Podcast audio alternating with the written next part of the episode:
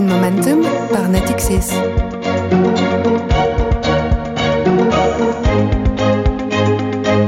Bonjour à toutes, bonjour à tous, c'est Jérôme Libeskind et vous écoutez euh, Green Momentum. C'est le premier podcast dédié à la euh, finance verte et à son rôle dans l'approche globale des compagnies et des États pour une meilleure préservation de l'environnement.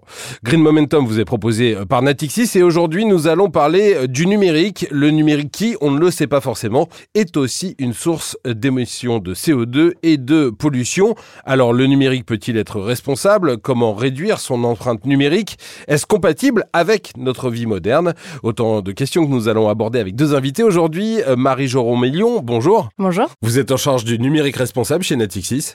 Et Philippe Derouette, architecte d'entreprise, bonjour. Bonjour. Vous vous occupez du numérique responsable pour l'informatique des caisses d'épargne.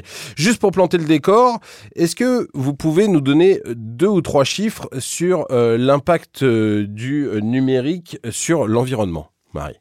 Oui, il y en a plein, hein, mais euh, le plus fort pour moi est celui de 600 kilos. Il fait écho à ce qu'on appelle la notion de sac à dos écologique. Alors je ne sais pas si vous êtes familier avec cette notion. Pas du tout. Alors en fait, elle vient mettre en balance le poids d'un produit fini versus le poids des matières premières qu'il a fallu extraire pour fabriquer ce produit fini. Donc Typiquement, si on prend l'exemple d'un ordinateur portable que nous avons pratiquement tous, qui pèse environ 2 kg, eh bien c'est 600 kg de matières premières qu'il a fallu extraire pour fabriquer cet ordinateur de 2 kg. 600 kg auquel en plus il faut venir rajouter une tonne et demie d'eau euh, et quelques 20-22 kg de produits chimiques. Et quand on sait qu'en moyenne, on a facilement 8 équipements euh, par utilisateur, bah, les chiffres s'affolent et la notion d'épuisement des ressources prend clairement tout son sens. Donc, pour moi, la sobriété est ce vers quoi on doit aller. Un rapport donc de 1 à 300, voire plus si on compte l'eau et, les matières euh, chimiques.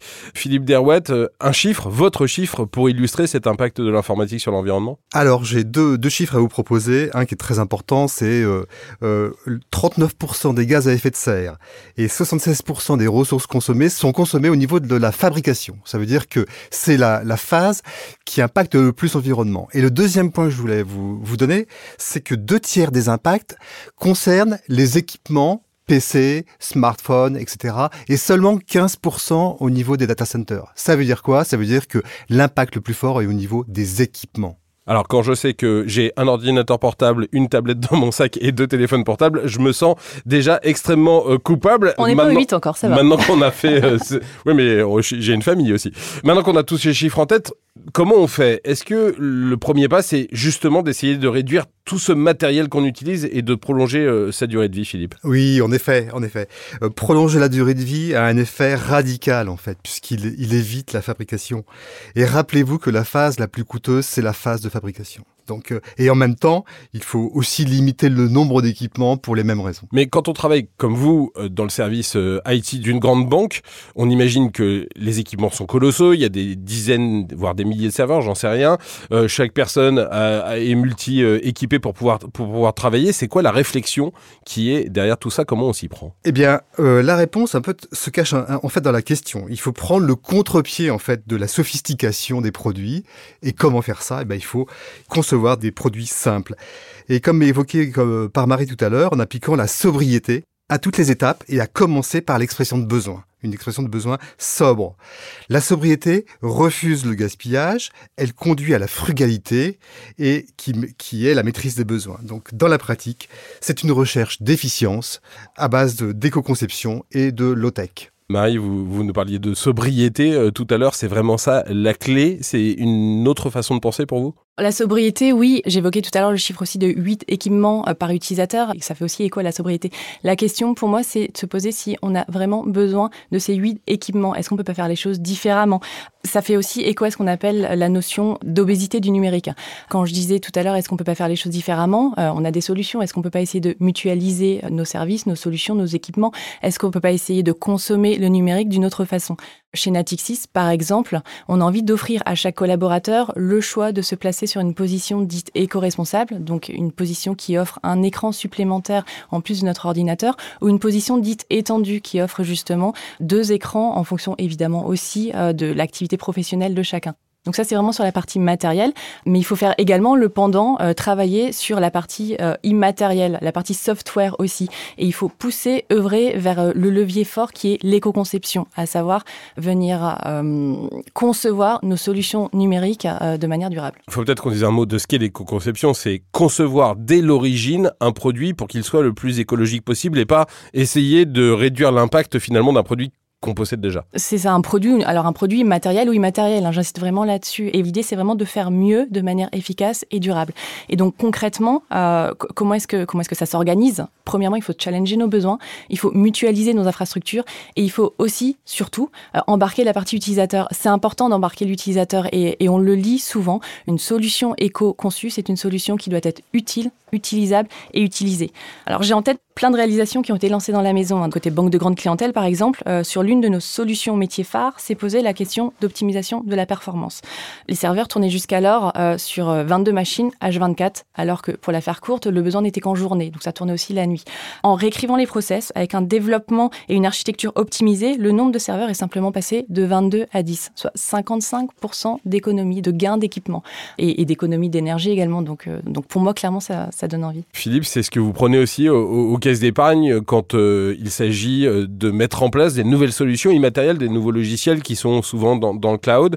Vous réfléchissez, euh, comme disait Marie, de façon éco-conception? Effectivement, il y, a, une démarche euh, qui ne s'applique pas simplement aux, produits physiques, c'est l'éco-conception. Donc, euh, comment l'appliquer aux produits matériels? Bah, Exactement comme un produit physique, en fait.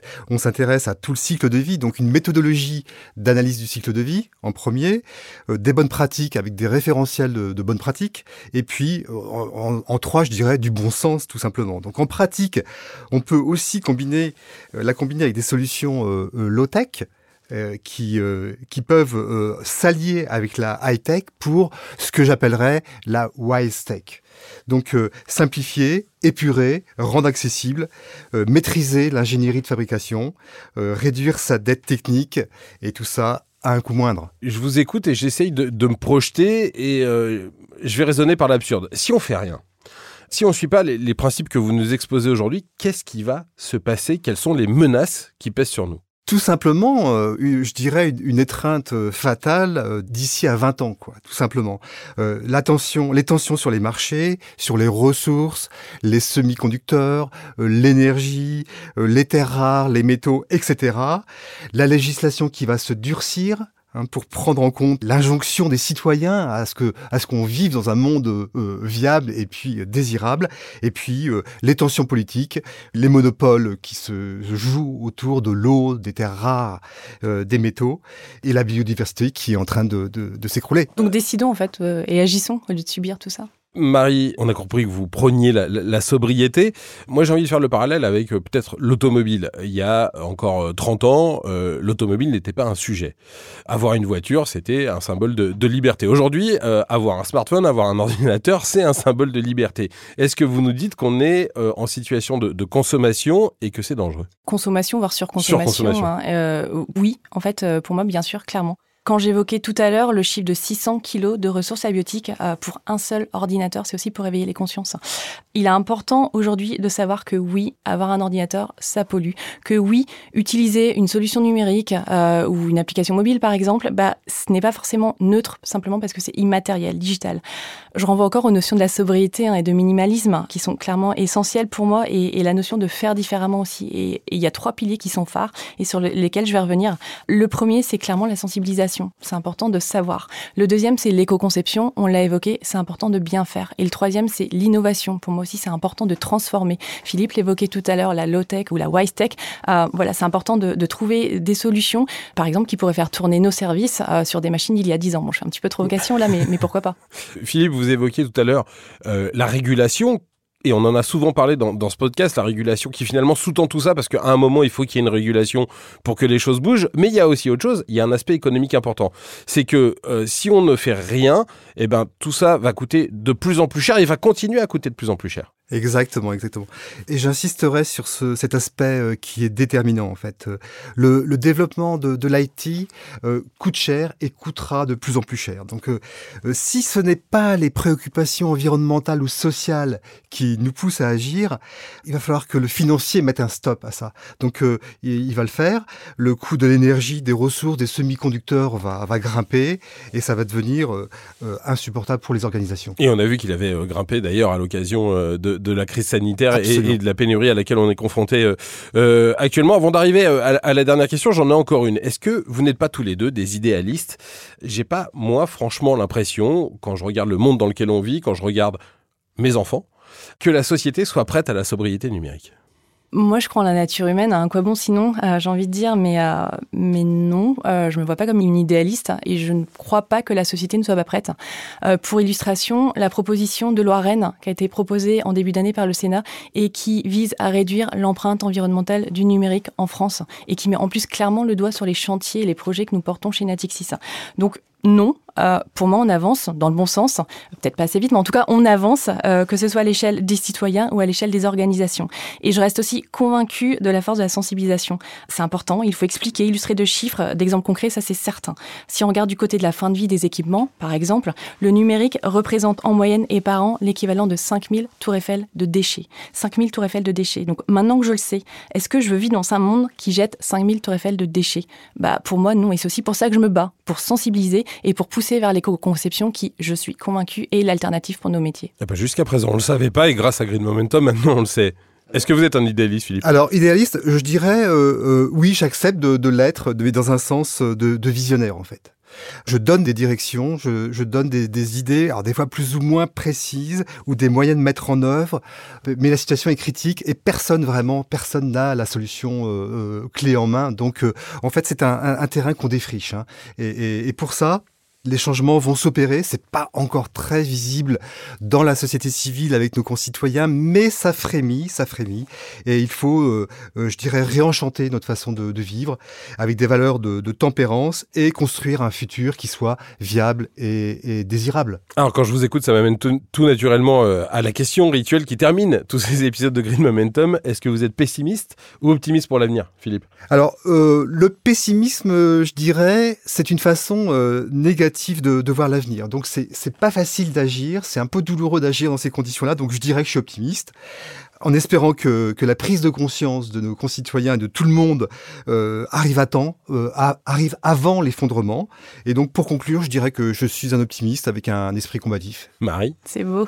Moi, clairement, une grande optimiste. Et je rebondis encore sur la sensibilisation. On peut ne pas savoir, mais quand on sait, euh, ben on ne peut pas ne pas agir. Eh ben voilà. Et j'espère que donc ce numéro de Green Momentum vous aura éveillé la conscience et vous aura donné des chiffres et des faits pour euh, eh bien avoir conscience de ce que vous consommez en numérique. C'est la fin de ce numéro de Green Momentum. Euh, j'espère que ça vous aura donné donc l'occasion de réfléchir sur la façon dont vous consommez et dont vous concevez le numérique. Merci à tous les deux d'avoir été Merci. Euh, nos Merci, invités hein. dans ce dans ce podcast. Merci à vous qui nous écoutez et à très bientôt dans Green Momentum.